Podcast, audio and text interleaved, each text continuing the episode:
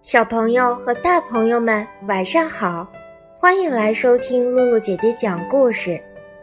王旭新小朋友每天都来听露露姐姐讲故事。旭新和旭新妈妈给露露姐姐提出了很多的宝贵意见，在这里，露露姐姐真诚的表示感谢。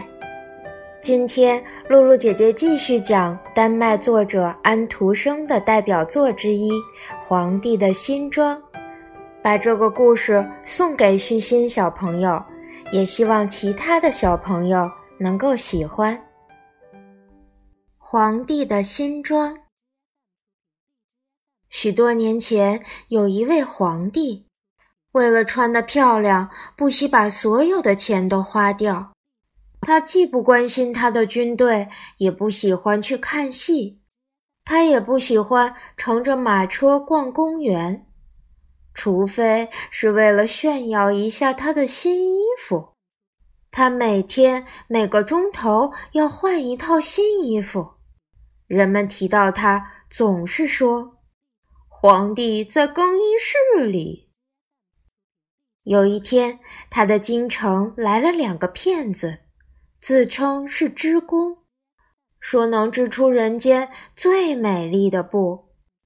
这种布不仅色彩和图案都分外美丽，而且缝出来的衣服还有一种奇怪的特性：任何不称职或者愚蠢的不可救药的人都看不见这衣服。那真是最理想的衣服，皇帝心里想：我穿了这样的衣服，就可以看出我的王国里哪些人不称职。我就可以辨别出哪些人是聪明人，哪些人是傻子。是的，我要叫他们马上织出这样的布来。他付了许多现款给这两个骗子，叫他们马上开始工作。他们摆出两架织布机，假装是在工作的样子。可是他们的织布机上连一点东西的影子也没有。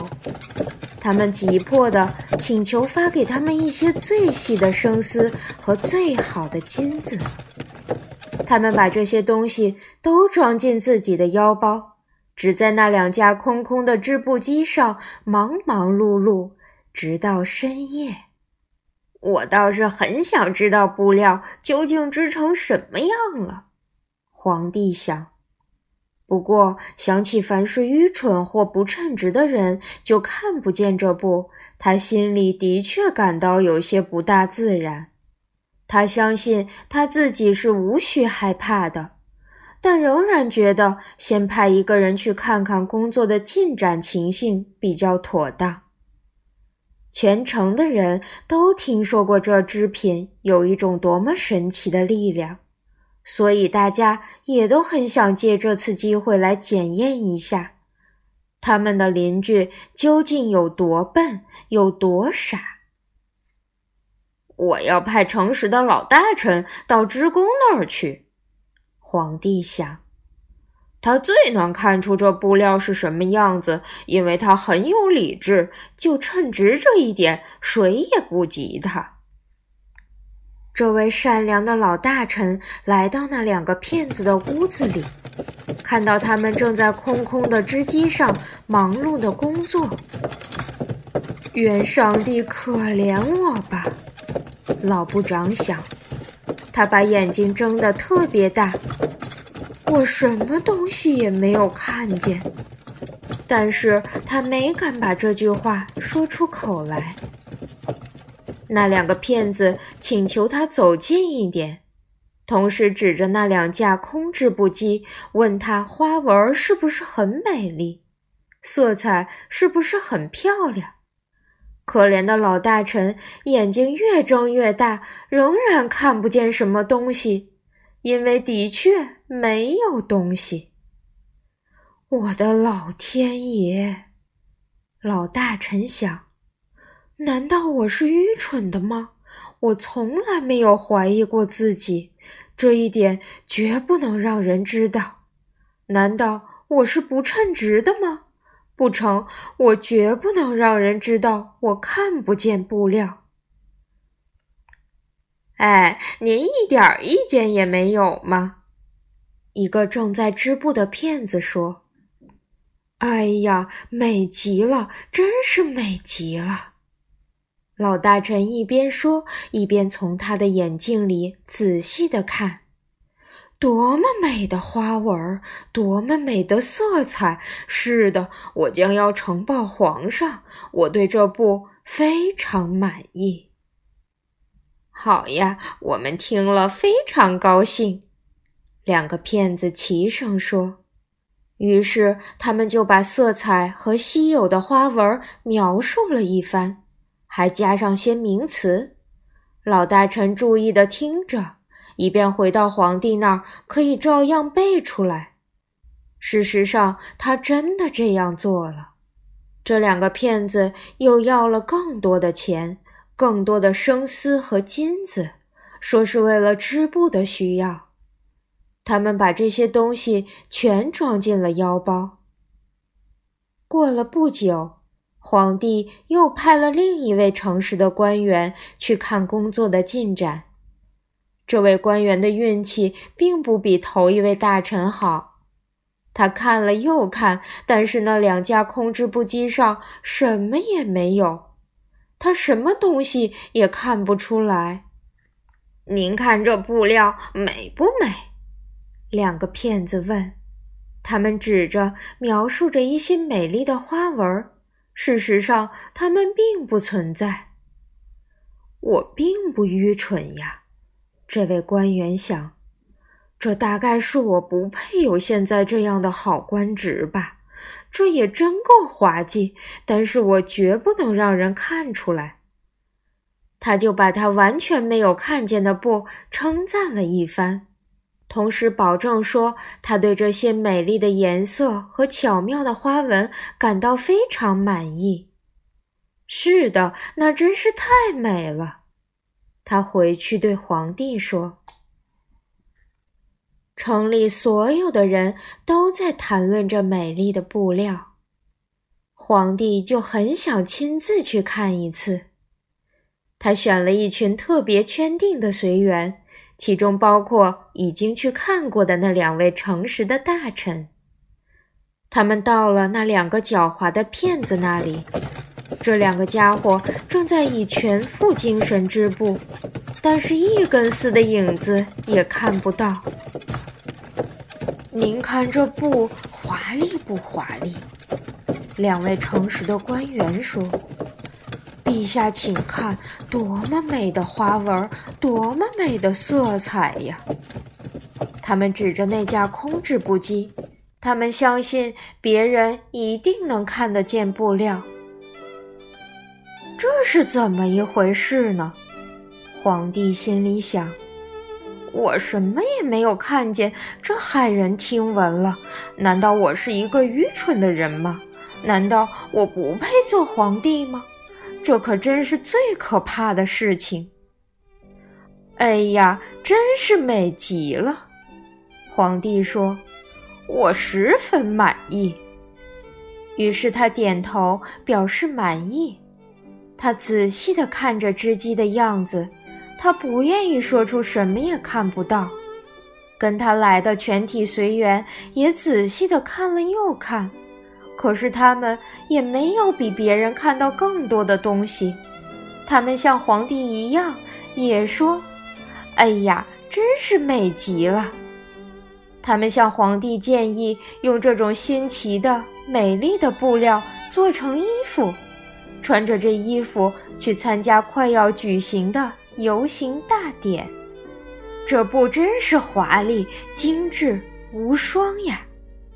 每人都随声附和着，每人都有说不出的快乐。皇帝赐给骗子每人一个御赐之师的头衔，封他们为爵士，并授予一枚可以挂在扣眼上的勋章。第二天早晨，游行大典就要举行了。头一天晚上，两个骗子整夜点起十六支以上的蜡烛，人们可以看见他们是在赶夜工，要把皇帝的新衣完成。他们装作从织布机上取下布，用两把大剪刀在空中裁剪了一阵子，同时用没有穿线的针缝了一通。最后，他们齐声说。请看，新衣服缝好了。皇帝亲自带着一群最高贵的骑士们来了。两个骗子各举起一只手，好像拿着一件什么东西似的。他们说：“请看吧，这是裤子，这是袍子，这是外衣。”这衣服轻柔的像蜘蛛网一样，穿的人会觉得好像身上什么也没有穿似的。这正是这衣服的优点，一点儿也不错。所有的骑士都说，可是他们什么也看不见，因为什么东西也没有。现在，请皇上脱下衣服。两个骗子说。好，让我们在这个大镜子面前为您换上新装。皇帝把他所有的衣服都脱了下来，两个骗子装作一件一件的把他们刚才缝好的新衣服交给他，在他的周围弄了一阵子，好像是系上一件什么东西似的。皇帝在镜子面前转了转身子，扭了扭腰。上帝，这衣服多么合身呀！裁得多么好看呀！大家都这么说。多么美的花纹，多么美的色彩，这真是贵重的衣服呀！就这样，皇帝在那个富丽的华盖下游行起来了。站在街上和窗子里的人都说：“这件衣服真合他的身材。”谁也不愿意让人知道自己什么也看不见，因为这样就会显出自己不称职或是太愚蠢。皇帝所有的衣服从来没有获得过这样的称赞。可是他什么衣服也没有穿呀！一个小孩子最后叫了出来：“上帝呀，你听这个天真的声音！”爸爸说。于是大家把孩子讲的话私底下传播开来。他实在是没穿什么衣服呀。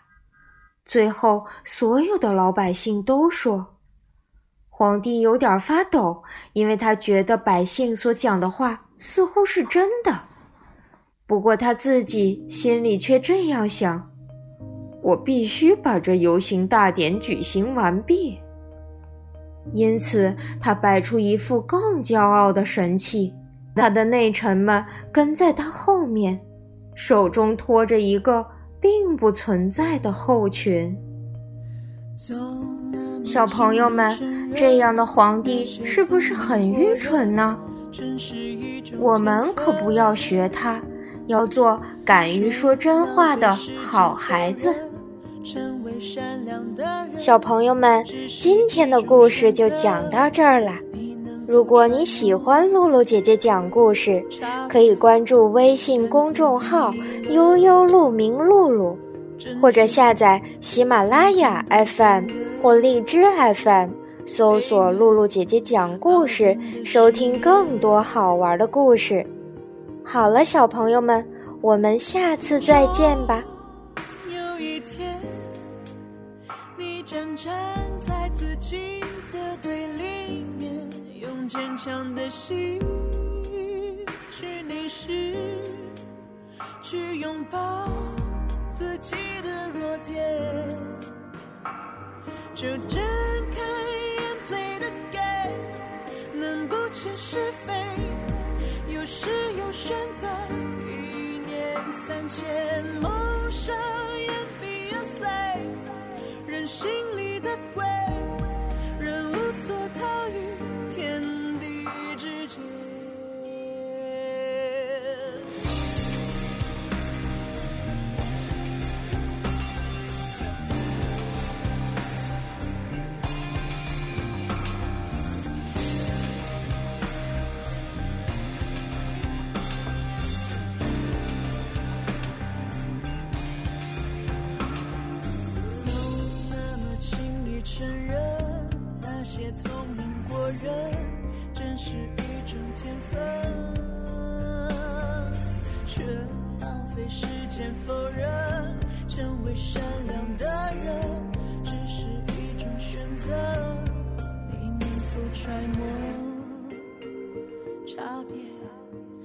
自定义了正确，凭空杜撰的背面，矛盾的誓言。就睁开眼，泪的给，能不切是非，有时有选择，一念三千，梦想。